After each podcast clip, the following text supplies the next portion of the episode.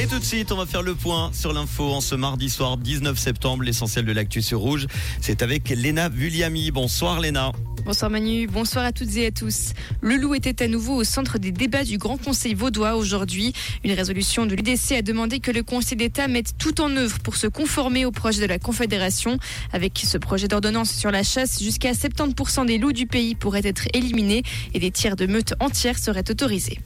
Le canton de Vaud renforce son dispositif de prévention contre la dépendance aux jeux d'argent. Il propose en ce sens 10 mesures qui visent à prévenir les comportements problématiques, prendre en charge les personnes concernées, notamment les jeunes, et évaluer l'efficacité du dispositif en place. Le handicap marginalise toujours en Suisse. Quatre personnes handicapées sur cinq se sentent fortement exclues de la société, notamment dans les domaines de la politique, du travail et de la mobilité. C'est ce qui ressort d'une enquête mandatée par Pro Infirmis et publiée aujourd'hui. Reflet de la normalisation à l'œuvre en matière de coronavirus, Moderna et Lonza mettent un terme à leur accord de production d'ARN messager pour le vaccin contre le Covid-19, du premier sur le site du second à Viège.